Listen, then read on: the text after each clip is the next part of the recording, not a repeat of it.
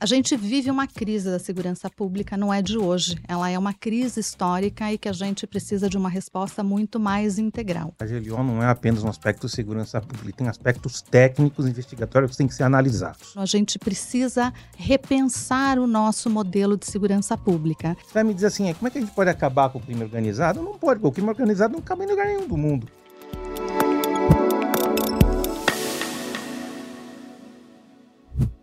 Olá, muito bem-vindo aqui mais uma vez ao nosso Vodcast Dois Pontos, o podcast do Estadão que toda quarta-feira traz para vocês um tema de relevância nacional para discutir com dois convidados.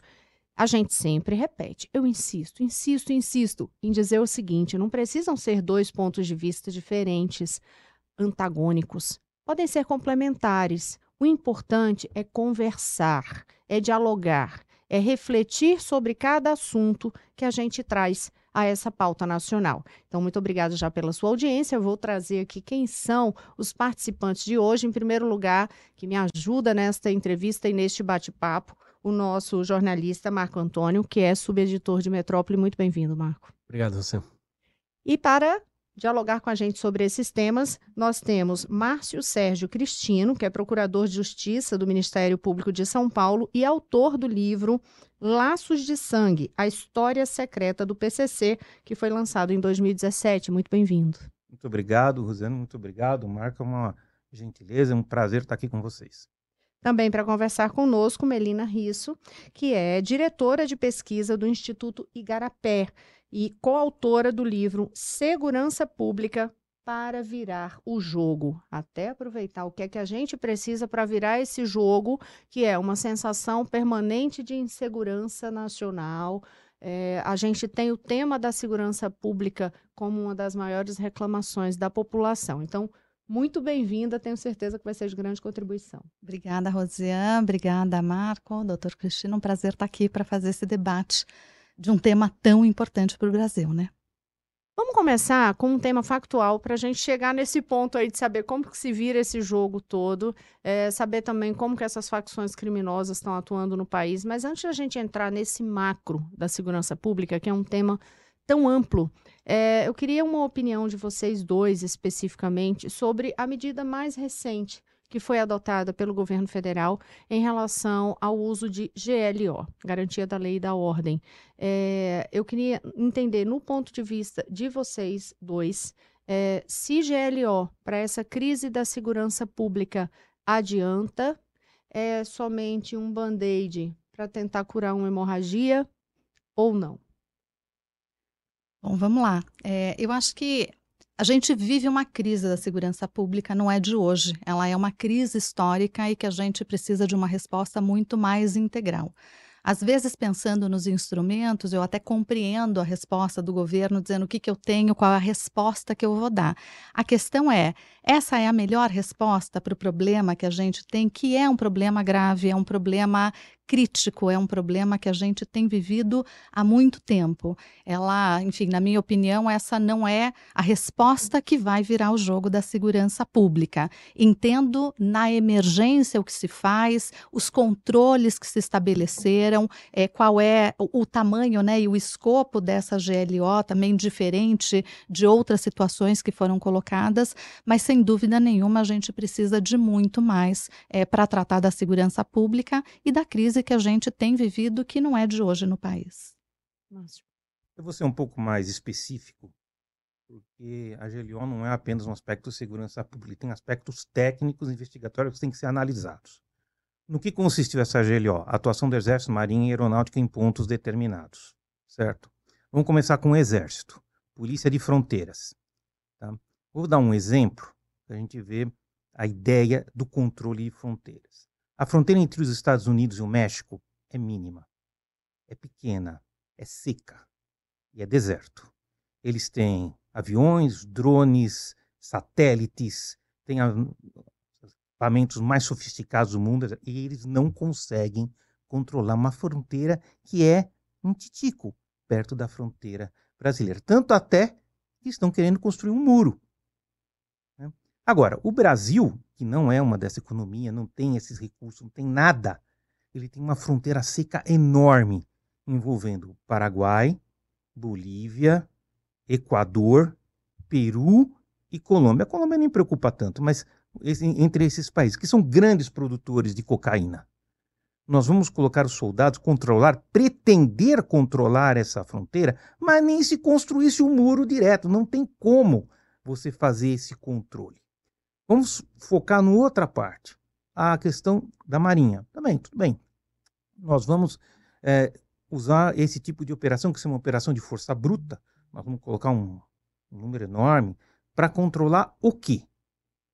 As exportações de cocaína hoje, o Brasil é a grande rota através do Narcosul, que vem da Bolívia em direção à Europa, ela se dá principalmente através de containers. Quantos containers desembocam no Porto de Santos? Milhares. No Rio de Janeiro, outros milhares. Uma operação de força bruta, para dizer, olha, nós vamos fixar, vamos revistar tudo, é inviável. Como funciona quando você ah, prendeu uma tonelada, duas, quinhentas? Como é que funciona isso? Porque geralmente isso é precedido de uma atividade investigativa que vem dizer assim: olha, tem cinco, seis containers ali, desses cinco, um deles deve ter. E aí eles vão lá e abrem. Ou seja, a possibilidade de usar simples força bruta para fazer uma fiscalização geral, duvidosamente vai ter o resultado. Agora, uma terceira hipótese, que é a aeronáutica nos aeroportos. Muito bem. O aeroporto é um grande sede de embarque de cocaína? É e não é. Por quê? Porque é, esse tipo de transporte ele é pouco volumoso. Geralmente é a mula que ou leva na mala, ou engole, a maior parte das vezes engole, acaba às vezes até morrendo. E o destino geralmente é a África. Os containers vão para a Europa. Essas pequenas quantidades vão para a África, principalmente Nigéria. E daí fazem a conexão para o resto do mundo. Então, que, que, qual é o que se espera da atividade? Eles vão revistar todas as malas que passam no aeroporto? Vão evitar que troque etiqueta, como estavam fazendo? Eu não sei exatamente é, qual é o plano deles, mas seja qual plano que tiverem, tem que envolver uma atividade investigativa prévia para poder chegar a algum resultado. Porque simples postagem dos simples ocupação do espaço não dá resultado nenhum. Agora vou fazer uma observação rapidamente para concluir. O Brasil é um país esquizofrênico com relação a Nós estamos sofrendo uma esquizofrenia institucional muito grande. Por quê? Ao mesmo tempo que você coloca o GLO nos portos, né, você tem uma tendência a liberar o consumo da maconha e outras drogas. Então vamos supor que você libere o consumo da maconha como. Né, e você tem o soldado lá no aeroporto, o marinheiro no porto, o cara da aeronáutica lá, o soldado da aeronáutica, e de repente vem um, um fulano, abre a carteira, tira um loló do tamanho do Titanic, começa a fumar maconha e solta uma baforada ali. O soldado vai fazer o quê? Nada. Por quê? Porque se essa posição prevalecer, o consumo vai ser isso. E aí vem o pior de tudo. Eles, a ideia é liberar o consumo sem liberar a venda, sem ter controle de venda. Como se pudesse existir venda sem compra ou compra sem venda. Então o consumidor, o cara vira para mim e fala: amanhã eu vou comprar ali no mercadinho do PCC, depois eu vou lá e pode comprar, meu filho, porque é, você compra ali, não tem problema nenhum, você pode fumar e vai. E aí ele vai fumar na frente do. Então, assim, como é que você vai combater o tráfico quando você tem atitudes contraditórias em termos institucionais dentro do sistema político brasileiro, dentro nem, nem político, dentro do Estado Nacional, dentro do país? Então, o Brasil precisa saber o que quer. Quer combater o tráfico? Quer combater o crime organizado? E precisa tomar atitude nesse sentido. Agora, não dá para fazer uma coisa com uma mão e outra coisa com a outra. É, chegaremos nesse tópico. o senhor falou muito de força bruta, né? Do uso e da aposta sucessiva que o Brasil faz na força bruta. Eu queria perguntar para a Melina como é que se explica essa racionalidade que sempre em novas crises, o Rio está na centésima crise, volta a apostar em força bruta, né? Porque é, isso, tanto em governos anteriores como no atual, acaba sendo a primeira e a mais imediata saída. Senhor.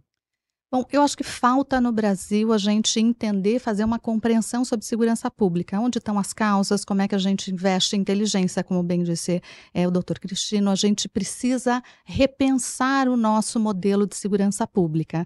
E a gente tem um modelo disfuncional no Brasil, né? Das duas polícias, onde você tem competição entre elas, não necessariamente tem um diálogo. Ainda que a gente tenha o SUSP, ele não funciona da maneira como ele deveria funcionar. E a opção é sempre pela força bruta, pela letalidade policial, o que mostra um absoluto descontrole. Quando a gente aposta na letalidade policial, na força para fazer esse combate, a gente reverte a lógica toda da segurança, a gente perde a legitimidade das polícias junto às comunidades. Isso não resolve. Se resolvesse, a gente já teria resolvido o problema, por exemplo, no Rio de Janeiro há tempos. A polícia brasileira é uma das polícias que mais mata no mundo e a gente não tem produzido segurança pública. Pelo contrário, a violência policial, muitas vezes, nessa disputa é, faccional, ela atua nessa geopolítica do crime. Então, ele é um ator que, inclusive, agrava essa situação. E aqui, uma visão um pouco diferente da doutora Cristina, a gente vai falar sobre a guerra às drogas. A opção por ser a guerra às drogas não tem nos levado a maior segurança. Pelo contrário, ele tem produzido uma série de disfuncionalidades, inclusive dentro do sistema penitenciário. Então, acho que a gente precisa olhar com muito mais racionalidade e certamente a gente tem visto entre a violência e corrupção policial como é que a gente cria desfuncionalidade na segurança pública. Doutor, o senhor é, falou de força bruta. É, e o senhor é muito acostumado e viu ao longo das últimas décadas a evolução das facções de base prisional, né? O senhor acompanhou muito de perto aqui em São Paulo a evolução do PCC. Se a força bruta já está demonstrado que não funciona, de que forma se pode inovar para obter resultados eficientes no combate a, ao desenvolvimento e o fortalecimento das facções que hoje continuam a crescer? Na verdade, se você for analisar desde o começo até agora, o PCC sofreu derrotas significativas desde o começo. Então ele poderia ser muito mais forte do que ele é hoje. Você tem as principais lideranças do PCC presas, isoladas. Né? Você tem o PCC sendo pressionado todo dia. Nós temos colegas valorosos, trabalham em, em campos específicos que não têm a notoriedade que deveriam ter, mas deveriam. E eles têm produzido resultados muito interessantes, com prisões seguidas e, eh, de certa forma, tudo que a gente sabe hoje que pode falar através dessa atividade investigativa. Então, hoje existe um perfil, existe um combate, existe uma, uma, uma forma. Você vai me dizer assim, como é que a gente pode acabar com o crime organizado? Não pode, porque o crime organizado não cabe em lugar nenhum do mundo.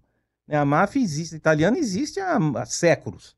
No México, um século pelo menos. Na Colômbia, a Farc faz parte da história, 50, 60 anos de, de, de atividade. Então, assim, você supor que você pode acabar com o crime é uma divagação. O que você pode fazer, e isso é feito, é você reduzir a capacidade do crime a um nível de tolerabilidade melhor. Então você consegue reduzir a atividade deles, conter e, de certa forma, evitar que cresça e ir reprimindo.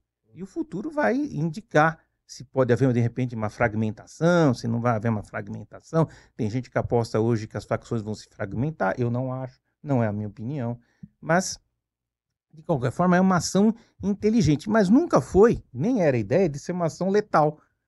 Das ações que eu participei com Polícia Civil, foram várias operações entre 2000 e 2002, 2003, nunca deram um tiro. Eu, nunca, eu tive junto sempre. Eu entrei nas células, eu entrei em favela, eu entrei em presídio. Nunca se deu um tiro, nem para prender o Geleião, nem o Marcola, nem Cezinha, nunca. Não se deu um tiro, não se matou ninguém, não teve uma morte nessas operações. Por quê? Porque eram operações pensadas, a Polícia Civil, comandada pelo doutor Rui Fontes, na época com que eu trabalhava, fazia uma operação primorosa, um trabalho primoroso. E quando, às vezes, é, quando fazia a diligência, quando o cara acordava, já estava preso já, não, não dava chance, não tinha chance. Isso nunca aconteceu. Então, a letalidade não é um caminho, isso eu concordo com a doutora. A letalidade não é o caminho para fazer. Eu, por exemplo, sou favorável ao uso do bodycam. Eu acho que o São Paulo começou a andar e depois andou, não andou mais. Mas é uma realidade. Inclusive, a recentemente, isso eu quero falar, eu usei, eu não, obviamente, né? O soldado usou, mas usei o, a filmagem do bodycam para fazer uma condenação por um roubo. Ou seja, não é só a favor do, não é a favor do bandido. A bodycam ela dá, aliás, se eu pudesse dar uma medalha para aqueles policiais que estavam usando o bodycam, que agiram de uma maneira impecável. A polícia militar naquele caso agiu de uma maneira impecável. Era um roubo com extorsão mediante sequestro. E roubar. Então assim, eu concordo com a doutora Ilana e eu vejo essas essa possibilidade de ação que seja contínua e eu confio que ela continue sendo bem feita. É, em relação, por exemplo, a esse ponto, em que momento o senhor está dizendo, ah, passei por operações, vivi situações de operações que não tinha essa letalidade toda, é, e por mais que a gente viva por décadas, né, eu estou dizendo por décadas, eu estou considerando a minha idade de vida, é, então assim, mas sei lá quanto tempo essa situação de insegurança no, no Brasil, mas pensando décadas para cá, em qual momento vocês acreditam que houve realmente essa virada de um, ponto, de um ponto que diz assim, pronto, agora ficou incontrolável, é, perdeu mesmo o fio da meada e não consegue mais controlar de jeito nenhum. Qual foi o momento? Quer dizer, teve algo, teve algo pontual, ou a coisa realmente foi sendo ocorrendo paulatinamente? Eu queria entender como é que se chega, porque não é do dia para a noite que se chega numa situação de crime organizado no país e de violência que a gente vive. Eu separaria. Eu acho que o Brasil é muito grande e a gente tem uma tendência a falar de segurança pública à luz de alguns exemplos, né? Então a gente começa aqui olhando o que, aconteceu agora recentemente. Então o Rio está sempre no holofote pela própria característica da violência no Rio de Janeiro, que ela é muito própria e muito particular, sempre foi muito é, é, encapsulada ali no Rio de Janeiro. Isso não é verdade no resto do país, ainda que a gente tenha observado agora, nos anos mais recentes, também essa característica de um domínio territorial, de uma guerra faccional, é, de um volume de armamento letal, de, um, de uma presença ostensiva é, com uma ausência, né, é, é com vácuo, nem só vácuo, às vezes com participação do próprio Estado, que isso transforma é, num ambiente muito complexo para fazer o controle e quais são as respostas que têm se dado. Então, acho que a gente foi observando e o Rio de Janeiro sempre foi uma realidade muito própria e muito particular, inclusive de uma incapacidade de resposta estatal sistêmica para inverter a lógica do que estava colocado. Então, sempre foi no morro, é um tipo de policiamento que é diferente de outras realidades, inclusive com participação de milícia. É, a gente tem uma realidade muito própria, que começa a se espalhar para outras realidades. Então, a gente tem visto, por exemplo, agora essa guerra faccional que é, ataca a, a, Bahia, também muito presente, com altas taxas de letalidade. Ou a gente viu em alguns momentos essa disputa também no Ceará. Mas é importante a gente entender que o Brasil ele é muito diverso. Então, falar sobre segurança pública, em que momento sai, é importante a gente entender do que, que a gente está falando e como, porque tem realidades muito diferentes no país. Então, é, acho que a gente observa isso e a essa incapacidade de lidar com esse processo que tem acontecido no Rio de Janeiro, seja pela resposta também muito violenta, seja muitas vezes com comprometimento das forças policiais, e a gente precisa falar sobre isso. Às vezes, uma incapacidade do próprio Ministério Público de fazer controle das forças policiais, porque a polícia ela é central na segurança pública, mas certamente não é a única responsável por dar resposta. Tem um sistema inteiro investimento em prevenção, é, o processo do Ministério Público, a participação do Poder Judiciário e o lugar onde a gente de fato enfrenta uma crise histórica há bastante tempo, que é o sistema penitenciário.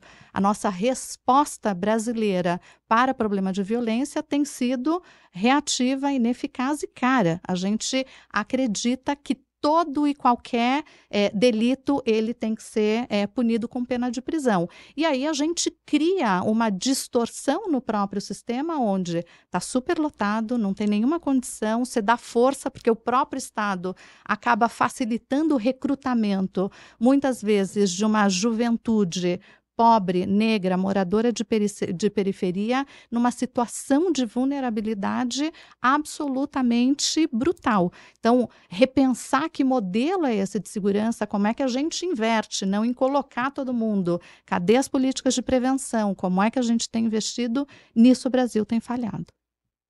O senhor enxerga esse ponto de virada, doutor? É, em que momento, situação em que a gente se encontra hoje, ela começa a se formar com mais consistência? Não teve um ponto de virada específico. Isso foi acontecendo, porque isso não se deu de uma vez só. É, houve um planejamento criminoso com isso. Isso aconteceu antes dos anos 2000, quando eles idealizaram um sistema onde eles iam dominar o sistema prisional. Isso foi feito pelo Zé Márcio Feliz, pelo César Augusto Rori Silva, o Geleião e o Cezinha, ou o Exuzinho, para quem conhecia.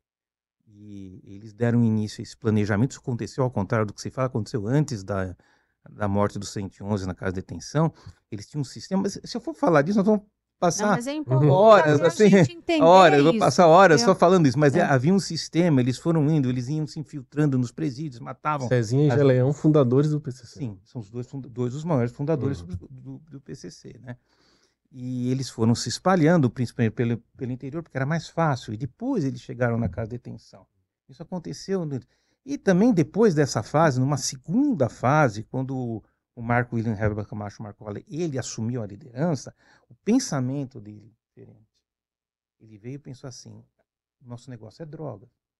Então acabou tudo, esquece essa história, agora nós vamos virar o tráfico. E é na, no planejamento deles, voltado para fora, e eles passaram a eh, controlar o tráfico, dominando todas as estruturas de tráfico que existiam fora, que existiam em São Paulo, por exemplo. Então eles iam, naquela região tinha um traficante e tal, eles chegavam para o traficante e falavam, das duas uma, ou você trabalha conosco, ou você morre, a gente toma.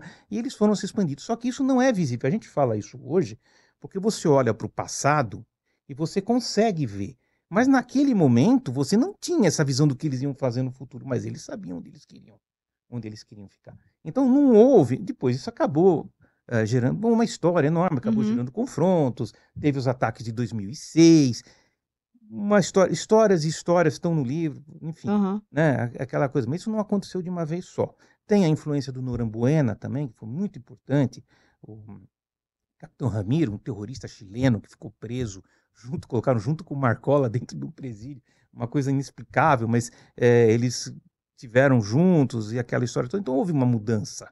Houve vários fatores que, que influenciaram nessa mudança, mas isso ocorreu paulatinamente. Agora, eu vou fazer uma ressalva.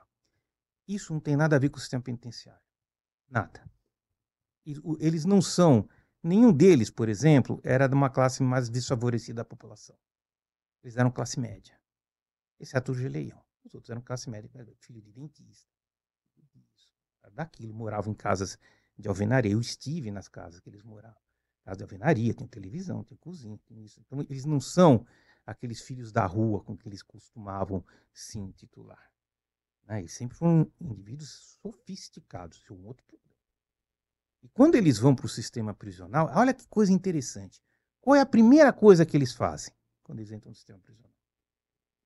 Eles matam outros presos para tomar o poder. Então, eles não entram no, no, no- presídio, nós vamos reivindicar nossos direitos. Eles entram para matar. Para garantir o poder que eles querem ter. Agora, doutor Márcio, o senhor diz assim, vem paulatinamente, é, naquele momento era difícil de enxergar, se enxerga décadas depois, mas seria, Mas não é. é, enfim, é, mas de 2000 para cá já vão mais de 20 anos, duas décadas aí passadas, né? É, desse período, não, não servi, vou pensar para o passado, mas também projetando o que se faz para frente. Onde é que está o serviço de inteligência dos estados, tanto estados, estados, como quando a gente pensa em Vou união? contar uma coisa para você. Naquela época, não tinha celular. Não tinha fax. Para você pedir um processo, você tinha que mandar um ofício para uma cidade do interior, demorava 30 dias para você chegar um, pegar um processo, cópia de um processo. Não havia. E havia um modelo criminoso precedente que era diferente. O que existia naquela época? Você prendia uma quadrilha aqui, a quadrilha ia para o sistema prisional, ela- e no sistema prisional ela reproduzia o modelo que ela tinha fora. Os mesmos comparsas, resumindo, os mesmos comparsas estavam fora, era um comparsa que estava dentro e ali. Isso foi, você peito Isso negro, pensando para os anos isso. 80, 90, É, por aí. né? 90. Tá, 90. Até 90. Tá. Chegou uma hora, e aí uma coisa interessante, doutora. A senhora falou do controle externo da polícia, era eu que fazia o controle externo da polícia. Incrível que pareça, eu fiquei muitos anos fazendo controle, então eu posso falar de cadeirinha, porque eu denunciei muitos delegados, eu denunciei muitos policiais militares, eu processei muita gente, e eu posso falar com certeza, foi aí que surgiram as primeiras notícias do PCC. Por quê? Era o seguinte, chegava lá o preso para ser ouvido, para todo mundo ele era um acusado, para mim ele era uma vítima. Por quê? Porque ele era uma vítima de extorsão, ele era uma vítima da corrupção. E o meu papel era fazer o contrário. Eu não queria prender, não queria prender, não queria descobrir o fato daquele. Eu queria descobrir o policial que estava fazendo o serviço errado. Então é, é uma coisa muito, muito específica e difícil, porque o policial sabe o caminho que você faz na investigação. Então não é uma coisa tão fácil. Então quando você chegava para falar com ele nessa, nessa relação, eles viravam e falavam assim: ah, doutor, você quer mudar de. A gente muda você de presídio, a gente tira você daqui para não ser ameaçado, a gente põe você aqui lá. Não, doutor, fica tranquilo, eu tô com partido. Tô com. Estão me garantindo. Que partido? Você pensa o quê? Partido político, né? O partido, partido político, você já gela, o coração já gelou. Eu falei, irmão, pelo amor de Deus, que partido? Não, porque é o PCC isso, o PCC aqui, não sei o quê. Aí isso fora dos autos, fora do, do. E esta recorrência é que levou você, levou a você ao primeiro contato. Quando eu levei isso para o Ministério Público, não foi aceito. Porque eu falei assim: olha, está acontecendo isso, isso, isso, coisa da tua cabeça. Imagina. Imagina, é um absurdo isso que está falando. O que nós, é, é, a ideia era você estar tá falando de uma repetição de um modelo que já existe. Não há novidade disso. Esse modelo é um modelo conhecido. Tá falando, não é. Não é. Não é. Até o dia que aconteceu a mega rebelião. E o dia que aconteceu a mega rebelião, aí o que era duvidoso virou prioridade e aí montou-se toda, toda a coisa. É, eu acho que foi a primeira vez que, de forma articulada, o PCC demonstrou sua força Exatamente. ao levantar 29 Sim, presídios é, do Estado. Assim, e... a gente já a investigação já estava em andamento. Eu já olhava, eu já dizia, uhum. olha, está acontecendo. Inclusive, na véspera de acontecer, eles pegaram o líder dele, o Idemir de Santos Ambrosio Sombra, e falaram, nós vamos te isolar. Na hora que ele foi entrar no caminhão, ele virou e falou assim, eu vou virar São Paulo. Ou seja, uhum. E eu acho que o doutor está trazendo um ponto que é o Estado, muitas vezes, ele demora, demora a reconhecer o fenômeno. Exatamente. Então tá aqui, alguém que estava lá dentro falando e é, nesse momento eu trabalhava numa organização em São Paulo e andava muito à periferia. E aí já está um pouquinho mais para frente, 2006, é. e a gente começa é outra, a escutar. Aí já é Marcola, é outra geração. E aí é outra geração saindo onde você já escuta essa presença e esse controle territorial num formato diferente do que é o Rio do controle territorial. E quando a gente conversava com as autoridades, é sempre, num primeiro momento, uma resistência em dizer: imagina, isso não está acontecendo. É para mim isso, isso. Isso não está acontecendo, isso, isso não está aqui. Então, uma assim, resistência, quer dizer, é, é, uma repetição do modelo de é, chegar atrasado a um fenômeno e uma incapacidade e, de se antecipar. Reconhecer o modelo antigo, não consigo entender que era um novo modelo. E que todo dia muda, e todo dia inclusive. Muda. Né? Então, assim, hoje já não é assim. Hoje já, hoje já mudou, já tem todo mundo já sabe quem é, o que faz, o que não faz, o que entra, por onde sai, por onde. Por onde... Mas há algum risco, por exemplo, de existir hoje algum novo modelo aí que o Estado não está enxergando, como lá atrás ocorreu isso? Não, não da maneira como está hoje. O que tem de novidade hoje, que já se, é, a, é a rota internacional, que o, o PCC deixou de ser um, uma organização criminosa, ele é um cartel internacional. Ele é vinculado ao tráfico na Bolívia, e da Bolívia vem para cá, tem uma rota, tem toda uma história, tem a morte do Rafael. Então hoje, hoje ele é um, é um cartel. Não tem dúvidas. É outro problema. Né? Ele só não ataca o Rio de Janeiro, porque o Rio de Janeiro é, uma, é uma, também é uma outra questão própria. E eu vou até fazer uma afirmação que vocês vai chocar. O Rio de Janeiro não tem problema de segurança pública. Olha, para. Agora realmente assim, choca. Vamos lá, explica Vamos lá, essa, essa que tese. Que significa. Não tem segurança. Vocês sabem o que é uma guerra híbrida? Explique-nos. O que é uma guerra híbrida? Uma guerra híbrida é um conceito que existe já há algum tempo, um conceito americano, porque existe um conceito inglês, um conceito chinês e um conceito russo. Eu vou usar só o conceito americano. O que é uma guerra híbrida? É um confronto que você tem entre o Estado e uma organização. Nesse confronto, você tem o Estado que se vincula a um território. A organização é ligada ao território, mas ela não tem no território a sua marca definitiva. Então você tem um Estado. Você também tem um Estado hierarquizado, militarizado com as suas forças de repressão. Então você tem polícia civil, você tem polícia militar. E do outro lado você tem o quê? Milícia. O que é a milícia? Milícia é uma organização é, paramilitar de modo é, fluido. Ela não é organizada e hierarquizada como o Estado. Certo? tudo isso. Então, isso é o que os americanos chamam de guerra híbrida. Vamos para o Rio de Janeiro. O que, que você tem no Rio de Janeiro? Você tem territórios. Nesse território, uh, o controle do fornecimento de gás, primeira necessidade, é controlado pelo crime. A distribuição de luz e streaming em concessão de serviço público é controlada pelo crime. O correio é controlado pelo crime. A habitação, a formalidade de construção, ela é controlada pelo crime. O judiciário, o, o julgamento das questões controversas dentro daquele território são resolvidas por quem? A doutora sabe. Sim. Pela milícia. Então, naquele território, você não tem mais Estado brasileiro. Você tem uma Federação Narcotráfica Brasileira. Eles cuidam daquele território. Isso não é mais crime, isso é guerra. Isso está além da segurança pública. A segurança pública não resolve esse problema. E o que é que resolve? Primeiro tem que entender e reconhecer que o que é, que já não é mais um Estado, uma questão de segurança pública. Né? Já é uma questão de segurança do Estado. Eu, eu teria então, bastante. deixar claro é. aqui, vamos lá. Não, não é que é. Tá, Só gente, vamos uma- aqui, bem claro, para deixar. É não- como se você tivesse um Estado imune, gerido pela, por uma organização criminosa e que controla o ambiente social completamente. Uhum. Isso já está além do crime organizado. Não tem máfia É. nenhuma no mundo que faça isso. deixar bem pontuado aqui, né, para quem está assistindo a gente, para depois não dizer assim, ué, a gente estava assistindo dois pontos e disseram não existe problema de segurança pública no Rio de Janeiro. Então a conclusão Além da mais segurança, que, é mais do é, que segurança. É, não é que não existe problema de segurança, é porque não é mais segurança pública, que é a, a explicação que, que o doutor Márcio está fazendo, que é um problema muito maior. É uma segurança doutora, de agora, Estado mesmo. Esse, esse conceito de, de que é uma guerra instalada no Rio, ela, ele é controverso, ape- apesar de ter seus defensores também, principalmente porque ele legitima um tipo de ação muito da força bruta, né? Não. É, Não. Uma guerra híbrida não necessariamente se responde através da força Uhum. bruta. Vou te dar um exemplo muito fácil. Mais fácil do que você organizar uma invasão, é mais fácil você garantir a entrega do gás nas casas.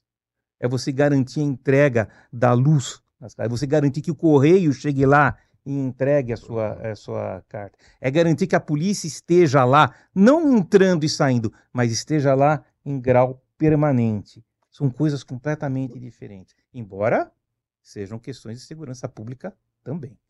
Mas eu acho que a gente precisa dar um passo para trás, porque aí a gente muda de paradigma quando a gente começa a falar sobre isso, inclusive sobre que regras passam a reger esse território em, em- nessa medida, se isso é um processo assumido. Agora, tem uma perspectiva que a gente tem dito sobre essa, esse controle por parte do crime, sem dúvida nenhuma, é, concordo aqui é, com o doutor Cristino, mas a gente tem um ponto que é muito importante, que é essa estrutura das milícias, ele começa com uma venda de segurança a partir de uma incapacidade do Estado e sendo vendida por profissionais do Estado, por servidores públicos.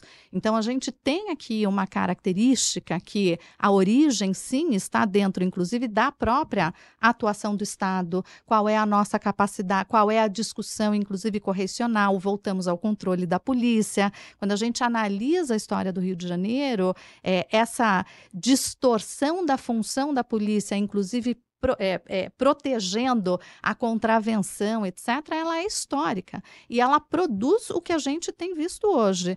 Portanto, ela não começa dentro de um lugar e aí é só o cri... A gente tem uma transformação e, portanto, entender qual é o papel do Estado, qual é o papel das polícias, qual é o controle, como é que a gente faz sistema correcional, ele é absolutamente central, porque não haverá mudança. Como é que a gente controla é, a presença da polícia, uma vez que você tem parte dessa própria corporação comprometida com o crime e operando de dentro do Estado. Então, não dá para a gente olhar e achar que é uma coisa uma coisa, o Estado outra coisa. Não é. A gente tem visto muitas de, muitos desses grupos, por vezes, dentro do próprio e operando a partir do próprio Estado. Então, acho que a gente tem aqui, é, sim, a gente precisa reconhecer o fenômeno e entender quais são os caminhos e como é que a gente avança nessa Ela tá certa, a perspectiva. doutora- a doutora está certa. Né? As causas a gente pode é, retroceder, eu concordo, desde, desde a época dos contraventores, desde a época do jogo. Isso começou com o jogo do bicho, lá, lá, lá, lá tá. Mas a verdade é que existe hoje. Uhum. Ah, o que importa é reconhecer que existe. E a partir disso, de olha, ali quem está controlando não é mais o Estado. Tá, então, uma vez que isso seja reconhecido, assim, como é que nós vamos fazer para resolver esse problema? É intervenção, por exemplo? Não, não sei. Isso já não posso falar. Porque eu estou perguntando porque sempre é uma questão não que se permite. põe. Né? Eu estou perguntando isso não é me permite. Uma minha, que se põe. É, é, não me permite falar isso. Mas, uma única sugestão que eu daria é que o governo federal hoje, ele não tem, desculpa a expressão, ele não tem braço. Ele não tem um instrumento para intervir.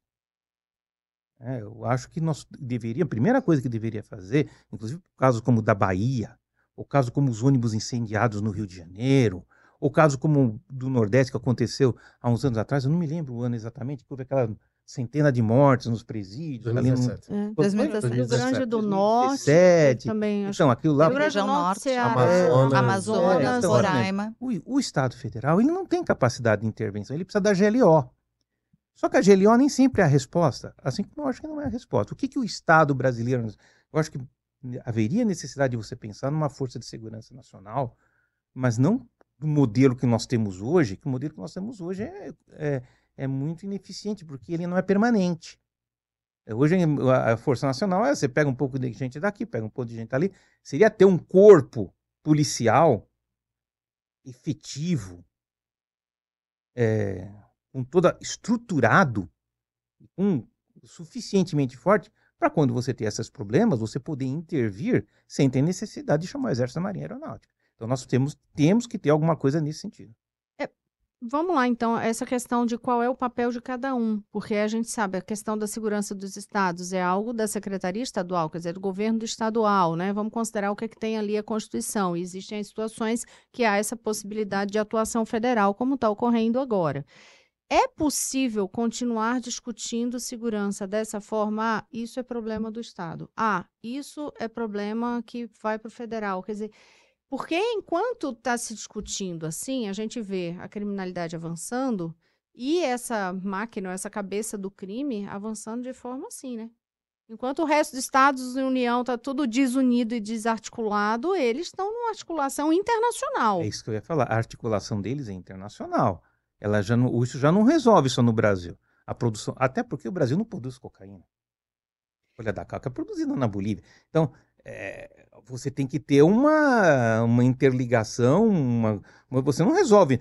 Até eu concordo com a doutora falou uma vez, muito assim, olha, uh, o problema do Rio, o problema do Rio não se compara com o problema de São Paulo. Uma coisa absolutamente diferente.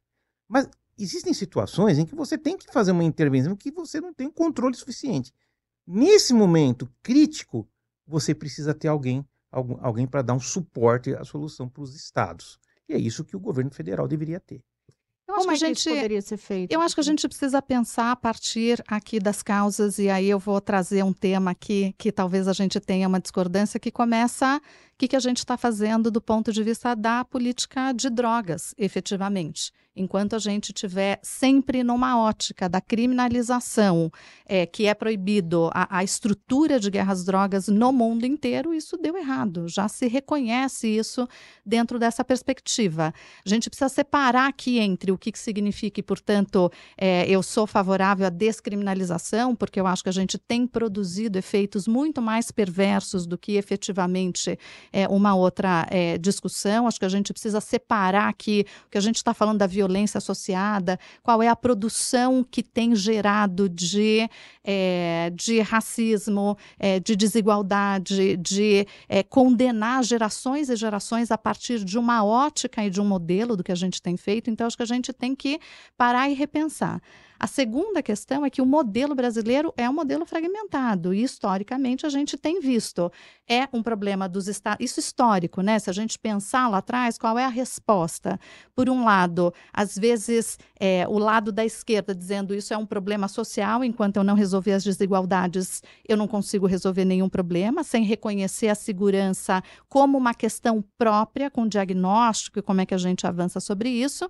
E a gente tem às vezes uma resposta da direita, então é política polícia na rua prende todo mundo, como se isso também fosse dar uma resposta. Acho que a gente precisa reconhecer a segurança e os, os diferentes problemas de violência, e para cada um deles a gente tem uma forma de resolver. E aqui eu acho que sempre a saúde nos ajuda a pensar. Eu não resolvo uma gripe com quimioterapia. Não é assim que a gente resolve o problema da saúde. Então, como é que a gente equilibra os diferentes problemas?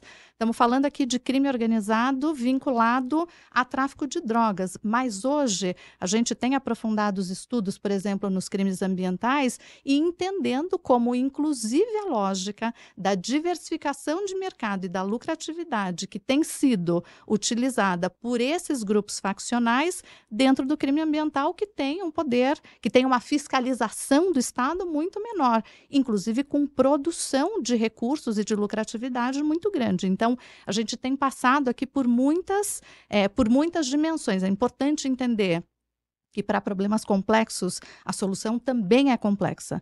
E a gente vai precisar atuar desde as medidas de prevenção que no Brasil a gente não tem, a gente não olha para a prevenção quando a gente fala sobre própria Constituição Federal, quando a gente coloca no artigo 144 quem é responsável pela segurança, a gente volta para uma lógica como se fosse apenas a polícia e a gente tem diferentes instrumentos, seja de incentivos na parte econômica para mudar comportamento da sociedade, inclusive nessa lógica do que a gente tem visto do domínio territorial, de novos negócios, da ilegalidade cres crescente e presente, é, como os mecanismos de como é que a gente faz a punição daquelas regras do que a gente tem feito. Então, acho que o problema ele é mais complexo e a gente precisa entender esta complexidade. E aí só um ponto aqui que é, o doutor Cristian estava dizendo, não é que eu estou dizendo que o PCC, as pessoas, os líderes estão dentro do presídio presídio, mas é que a lógica que está colocada hoje,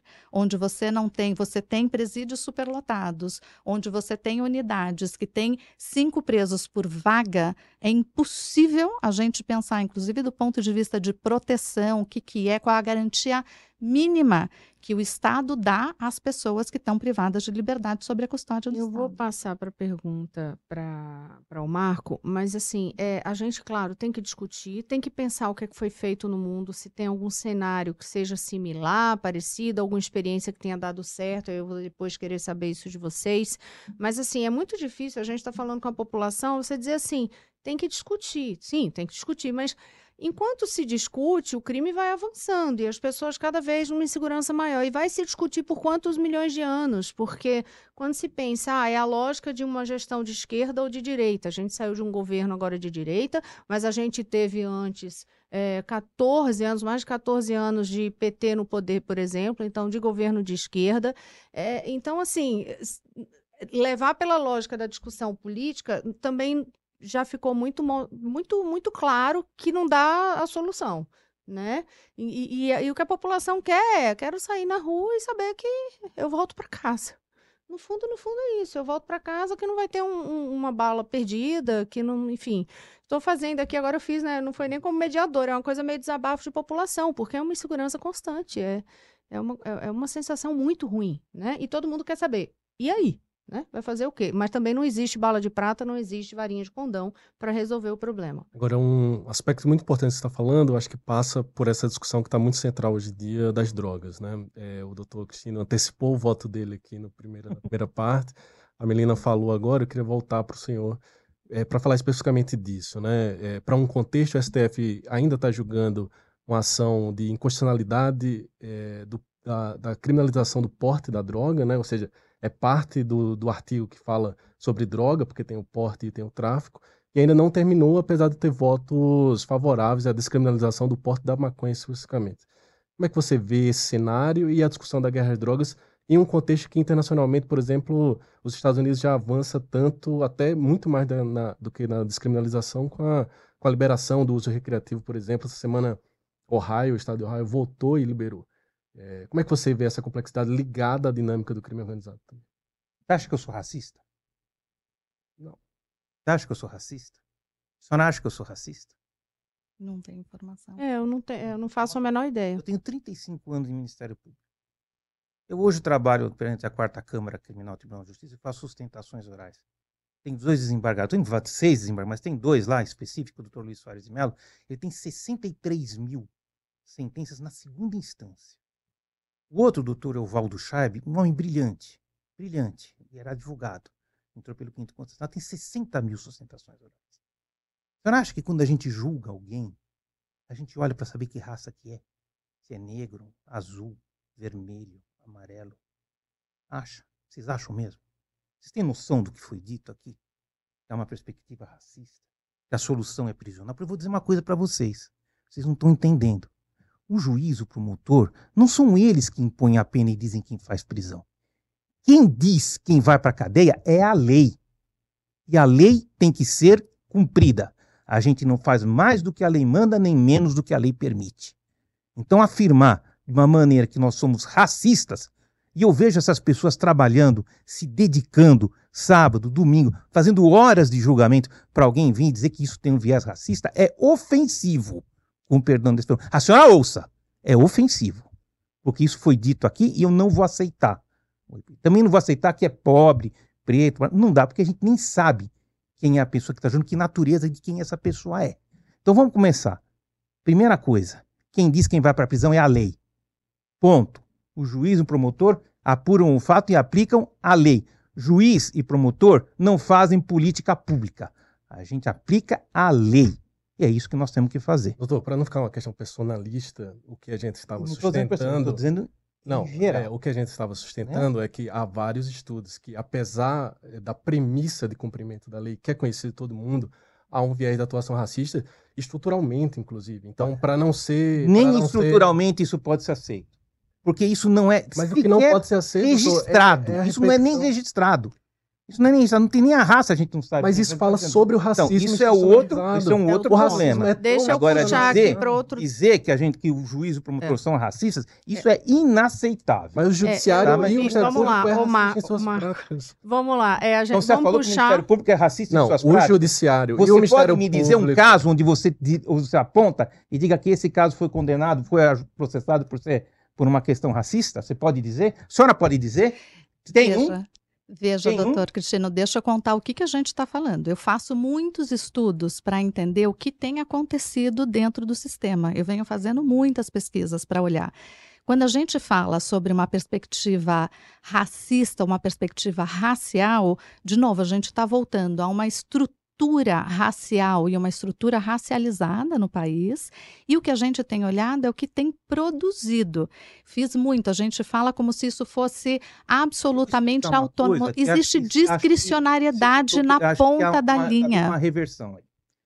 Quando o traficante ou o grande tráfico se instala num determinado lugar, o que, que ele faz? Ele fala assim: olha, eu preciso do quê? Vendedores. Precisa do ponta do ponta. Né? O ponta é o, é o cara que fica lá no, no é a, como é que se fala? A bucha de canhão, mas não é bucha de canhão que se fala, é um outro, um outro nome, enfim. Você precisa daquele ponto. Quem eles convidam para trazer? Quem eles atraem? Eles atraem o, o classe média alta? Eles atraem o burguês? O industrial? Quem que é atraído para você ganhar. E atraído por uma circunstância muito simples, para ganhar mil reais por dia. Ou 500 reais por seis, depende do que faz. Quem é atraído para isso? Quem é? É o rico? Não.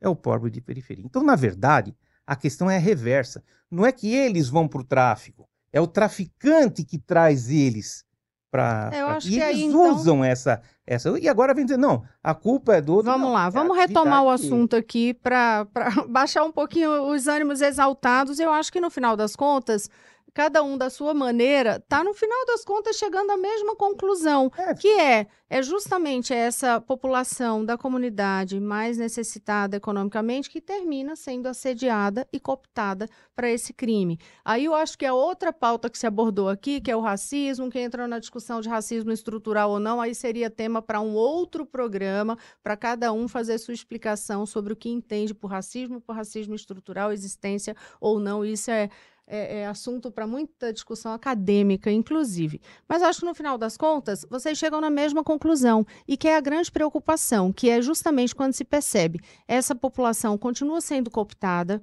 É, e no final das contas, essas pessoas, com exceções, porque a gente tem os grandes nomes aí de traficantes presos, né, que foram, mas esse, esse grande tráfico continua e muitas dessas, como o senhor mesmo ressaltou, está com toda uma articulação internacional. E que essa, essas cabeças atuais, estão mandando de algum lugar do planeta, porque a gente não tem nem como saber, eu pelo menos não tenho como saber, eu não sou setorista da área de polícia, enfim, metrópole, ficou bem claro aqui. É, o fato é que eles estão mandando. E a gente, no dia a dia da população, o que a gente quer saber é, tá bom, pelo que eu estou entendendo do que vocês estão trazendo aqui, nada que se discuta hoje sobre segurança pública para o cidadão ter aquela sensação, vamos pensar assim, né? Aquele mundo que o povo sempre faz aquelas comparações assim, com a Suécia, com a Finlândia, que você anda na rua, tem um crime por ano, aquelas coisas assim. Então, se você pensa em algum cenário positivo de tranquilidade, pelo que eu estou entendendo, aí vocês me corrijam ou resumam de outra forma, não tem como se pensar num cenário desse sem, de fato, desarticular toda essa questão do tráfico, do crime organizado, que não é mais só drogas, é armas e passa por outros crimes, e ela trouxe aqui, inclusive, ambiental e por aí vai. Cada hora vai para uma área maior. Então, chegamos aqui nesse, nessa amarração. Daí para frente, por exemplo, existe algo pelo mundo que vocês têm visto que tenha passado por alguma situação como ocorre aqui né, similar, pelo menos, desse tipo de domínio da violência, da violência ser posta na cidade, é dessa forma que é feita aqui, e que alguma solução conseguiu dar um retorno positivo? Eu acho que tem várias questões aqui. A gente trabalha já historicamente, por exemplo, com um controle de armas, porque a gente está falando, eu abordei um pouquinho aqui, né? A gente tem aqui diferentes tipos de violência, e aí a gente vai pensar para que tipo de violência a gente está falando. Na redução de homicídio, por exemplo, ou mesmo outras violências onde a arma de fogo está presente, o controle de armas ele é absolutamente fundamental, porque você tem um volume hoje em circulação que inclusive impacta na violência doméstica, porque muitas mulheres têm sofrido essas ameaças com uma liberação total de armas. Então, esse é um mecanismo. Se a gente vai reduzir roubo, o que a gente tem visto pelas experiências, por exemplo, é um policiamento orientado ao problema, policiamento por mancha criminal.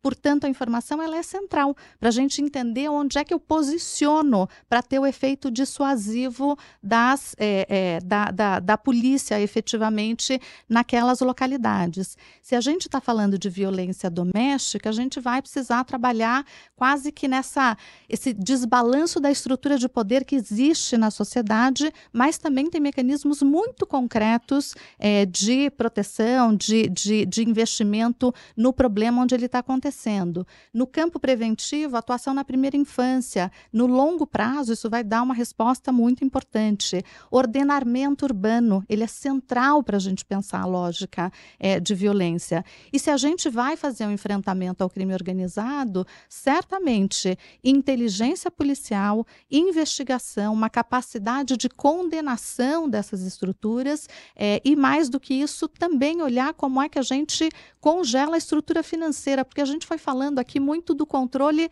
da droga em si, mas a gente não está olhando para o movimento de recurso que isso tem acontecido e como é que essas investigações e a capacidade, inclusive preventiva do Estado, de localização desses diferentes é, problemas para conseguir ir minando essas estruturas como um todo. E isso passa por regulação, porque a gente tem visto, por exemplo, o controle do domínio territorial, ou mesmo é, numa parte fundiária, isso é central, você não tem ordenamento, é, na, na questão do ouro, rastreabilidade da cadeia. Então, para cada tipo de violência, para cada tipo de crime que a gente estiver observando, a gente vai entender como é que se avança e quais são as soluções. Agora, tem evidências de que é possível é, reduzir diferentes tipos de violência. O Brasil já reduziu em diferentes momentos, tem diferentes experiências em cidades é, que também conseguiram mostrar isso. O que a gente não tem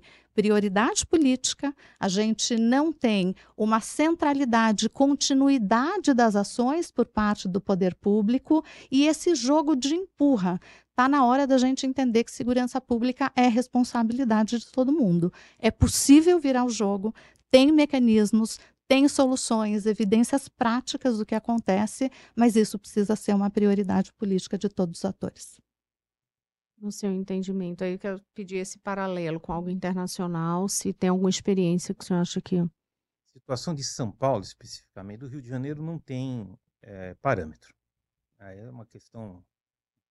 Já é outro estado, tem que ser encarado de uma forma não criminal. Na minha opinião, passou da esfera criminal, tá além. A situação criminal lá, não sei nem se é o caso. Foi o que eu falei para uma assim, olha, às vezes é mais importante você cortar o gatonete e garantir o gás do que você pegar e botar a polícia lá no, no, no porque você tira a fonte de renda deles e põe uma força de Estado. Então, às vezes, questões que são é, pequenas, às vezes acabam reduzindo.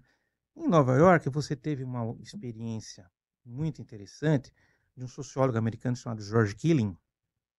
Ele conseguiu reduzir a criminalidade em Nova York através da repressão a pequenos crimes. E é mais ou menos isso que eu estou falando. É, é, é, na verdade, é você trazer o Estado de novo ao Estado de novo. O controle da situação. Eu concordo com tudo que a doutora falou. Está tudo certo. Não, mas o Estado tem que ter controle da situação para poder fazer isso. Se você não tem controle do, do, daquilo que está acontecendo, você não tem como. Você concorda que se você não tem controle.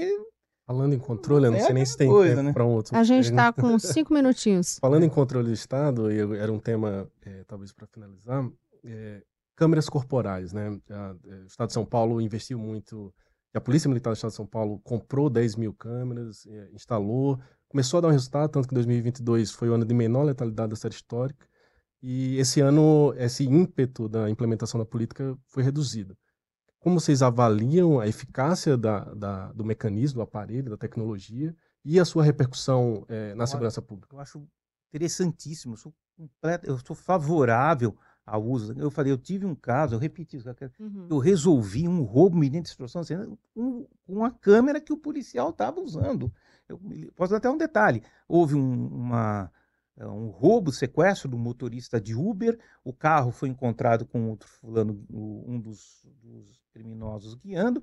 E o cara veio e falou: Não, real- realmente, fui eu. O roubo foi assim, pegaram, ele pegou. Depois, em juízo, ele falou: Não, isso aí não aconteceu. Né? Isso não aconteceu. E foi a gravação do policial que mostrou isso. Eu pedi para assim, ó, a Uhum. inclusão da gravação. Mas ele falou. Entendeu? E, e houve essa prova. Então, assim, eu, sou, eu acho que isso é imprescindível. Todo policial, seja de que departamento for, seja de que batalhão for, seja qual. é, desde que ele se execute função de rua, obviamente, né? É, ele tem, deveria usar a body cam. Sou, E integração das polícias?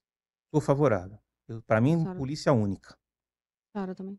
Eu acho que a gente tem que conversar sobre o que, que significa a polícia única. Eu acho que a gente precisaria ter ciclos completos de polícia. Não necessariamente uma polícia única, mas tendo polícias que façam o, o ciclo o completo, que é né? ciclo completo? Ciclo completo é desde o patrulhamento à investigação. Você faz todas as atuações, porque uma coisa é interdependente da outra. E quando a gente tem duas instituições, muitas vezes elas acabam competindo ao invés de trabalhar eh, de maneira coordenada. E isso tem um impacto da eficácia eh, da, da, da produção da segurança. Então, Concordo plenamente. E nesse momento seria necessário, vocês dois falaram muito sobre isso, a senhora até falou muito mais sobre, né, falou muito mais, falou uma, uma frase que me chamou mais bem a atenção na hora que a senhora falou sobre essa necessidade de articulação e que diz assim, não existe uma política contínua.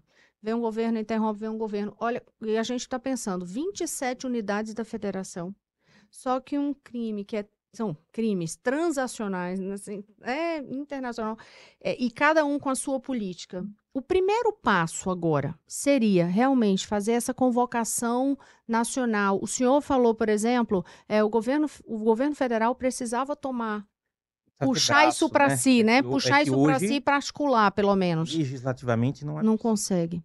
É Mas em termos de fazer, por exemplo, na época da vacina, eu tô com o tempo estourado, mas vamos lá. Na época da vacina, da questão da Covid, ah, cada estado tinha a sua, a sua atuação, mas uma coordenação nacional em determinado momento É puxa para regramento. dizer, é é, regramento. pelo menos para conversar, orientar, pensar, Tem. discutir. Isso já tem, né? Mas assim, você não tem um regulamento vinculativo. tá? Você não tem Agora, é por isso que eu E falei. coordenação. É, por isso que eu falei. Mais do que isso, precisava o quê? Precisava ter uma força nacional de segurança nacional capaz de dar um mínimo de, de, de estrutura para você focar onde a situação é crítica. É, Uhum. falei, tem 35 anos pegando fogo nos Estados Unidos, Uhum. nos Estados Unidos não, no Rio de Janeiro, desce lá 2 mil soldados e 20 blindados, e vão segurar a situação no, no, eh, no clímax, né? na, na coisa, como é que se fala, no, Uhum. no agudo. No, né? Ali você tem. Agora, você não tem isso, fica complicado, né? Você fazer uma manobra e tentar alguma coisa. Então, falta uma estrutura que você tenha braço, que você tenha capacidade de intervir. Isso seria possível por meio de quê? Força de Segurança Nacional. É, a- é- eu falo Força de tá na Segurança legislação. Nacional porque é a única previsão constitucional que Aham. existe. Se mudasse a na. Se mudar uma Constituição para criar uma outra coisa, pode ser, mas hoje, sobre o- na coisa, seria a Força de Segurança Nacional, que é a única é, instituição prevista na Constituição capaz de fazer esse papel. Eu diria que a gente tem hoje um instrumento que é o Sistema Único de Segurança Pública, que foi aprovado, ele não foi implementado, está sendo retomado, tem um plano que orienta, ainda que não tenha uma estrutura vinculativa, ele tem uma capacidade de coordenação, e eu acho que ao longo dos anos a gente abriu mão desta coordenação. Eu acho que é possível avançar e é possível melhorar com a estrutura do que a gente tem hoje, porque senão fica sempre parecendo impossível e a gente não dá resposta dá para fazer com a estrutura que a gente tem hoje, dá para fazer muito melhor do que a gente está fazendo. Só para concluir, pegando essa mesma linha de raciocínio de vocês, adianta, por exemplo, hoje de forma isolada, o Rio de Janeiro, que tem um problema específico de segurança, atua na linha que o Estado entender, aí São Paulo de outra forma, Bahia de outra forma, Ceará de outra forma, por mais que haja peculiaridades em cada uma dessas unidades da federação, agir isoladamente, sem que haja esse plano de entendimento nacional de segurança para enfrentar essas grandes organizações. Adianta? Que eu acho que a gente tem problemas diferentes de, de, de violência, Isso, né? é. Acho que tem várias violências que você consegue atuar no nível local. Para pensar essa articulação do crime organizado, a gente precisa de coordenação nacional, porque ele é interestadual e ele é transnacional. Portanto, nenhum Estado isoladamente, nenhum Ministério Público isoladamente vai conseguir dar conta do tamanho do problema que a gente tem hoje. Tá, mas o, o GENICOL, que é o Grupo Nacional de Combate ao Crime Organizado, fato, não há, é, pode existir coordenação fora, mas mesmo a coordenação, se você não tiver um, um instrumento operacional, não funciona. Porque você pode até saber, você pode, mas como que você vai intervir? Essa é a questão. Como se dá a intervenção? Você falou agora há pouco, o que a população quer? A população quer sossego. Então você coordenar tudo isso, mas qual é o instrumento que você tem para chegar lá na ponta e intervir? Está faltando isso.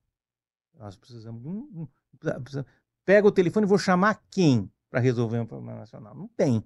Então, é, com todo o aparato, eu sei que todo mundo luta muito, que a coordenação das polícias existe.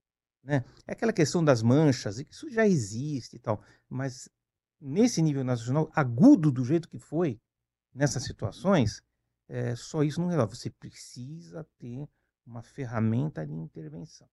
E se você não tiver ferramenta de intervenção, você não intervém. É simples. né? A gente tem que chegar a um, a um resultado. No geral, historicamente, coordenado, mas para daqui a 10 anos, para daqui a 5 anos, não, e para resolver agora, amanhã, como é que eu vou fazer? Amanhã, eu quero resolver amanhã. Mês que vem, 10 ônibus começam a destruir, tem ataques, não sei o que. Como é que elas vão resolver? Teoricamente, a resposta mais rápida é você ter um corpo capaz de reagir a esse tipo de ameaça. Como tem nos Estados Unidos, como tem em outros países. Você sempre tem uma força nacional de reserva, né? Que não é a principal, tá? Não é a principal. Mas você tem uma força de reserva que você pode acionar quando o problema agudo acontecer. É isso. Tinha tema aqui pra gente discutir duas horas. Aliás, o senhor alertou isso a gente no começo, logo, né? Dá pra falar cinco horas. Antes a gente tava conversando, falou, dá pra falar cinco dias, se quiser, enfim. Mas é um Pode tema, é, ah, é, A e que nada passa de discussão de aqui. segurança se não falar sobre isso, né? E eu quis trazer, mesmo quando a gente faz assim, vocês que são setoristas, é, têm uma visão muito clara do que é essa estrutura para chegar na violência que está hoje. Mas por isso que eu quis Às resgatar o que, eu- que era o eu falo, passado para cá. eu não quero ter razão. Eu não tenho razão. Eu não, tô brigando, não quero ter razão. ter razão. Eu digo o seguinte: precisa decidir o que, que é. É liberar? Tudo bem, vamos liberar. Entendeu? Ah, não é para liberar, vamos cortar? Vamos cortar. Mas tem que decidir. Tem que decidir. E aí, isso é tema para outro programa, dois pontos. Aqui a gente sempre termina um programa com um tema, no mínimo um tema para o próximo, né? A gente Porque já essa abriu um questão da- ciclo. já abriu um ciclo aqui, porque essa questão da descriminalização vale mesmo um debate profundo, amplo na sociedade. É algo que se arrasta, mas é isso, trazendo sempre, gente, dessa forma, com os pontos de vista, mas que a gente possa mergulhar a fundo. Eu acho que foi muito enriquecedor. Agradeço a vocês dois bastante, porque é um tema extremamente importante. Marco, obrigada também. Porque é o seguinte, gente, a gente foi, a gente que, que não é setorista, eu falo sempre isso, a gente que não é setorista do tema, por isso que a gente tem a ajuda de um repórter que é setorista, é, a gente quer entender por que que chegou até aqui, né? Eu, eu trago aqui a dúvida que eu acho que a população tem, Sim. tipo, ai, por que que chegou até aqui? Então, por isso que é tão importante o senhor ter resgatado para entender como é que se chega nessa estrutura e a senhora para trazer toda essa, essa composição das discussões para onde vão. Então, muito obrigada mesmo, enriquecedor. É, tem a solução? Ai, a segurança pública está resolvida amanhã, convenhamos, né, gente? Se tivesse uma solução mágica assim, já teria tinha resolvido. Não tenho a menor dúvida disso, né? Ninguém ia querer, mas é, mas é isso. O importante é discutir e saber é, que é possível. É É possível. possível, É é possível, sim. E assim, a gente, os dois pontos de vista aqui deixam isso muito claro. É possível, né? A gente pode sair daqui com essa esperança. Pode. Então tá, joia. Muito obrigada. Agradeço aqui ao repórter Marco Antônio, que é subeditor de Metrópole do Estadão. Também ao Márcio Sérgio Cristino, ele é procurador de Justiça do Ministério Público de São Paulo, autor do livro Laços de Sangue, a História Secreta do PCC, foi lançado em 2017. E também a doutora Melina Risso, que é diretora de pesquisa do Instituto Igarapé e coautora do livro Segurança Pública para Virar o Jogo. E claro, como sempre, eu agradeço muito mais a sua audiência, a sua companhia, porque é para você que a gente faz esse programa, é para você que a gente se dedica para trazer esses debates todos. Então, muito obrigada pela audiência. Aciona o sininho, hein? Dá o curtir, é importante pra gente. E aciona o sininho para receber aí as notificações sempre que a gente tiver com um programa novo no ar. Até a próxima.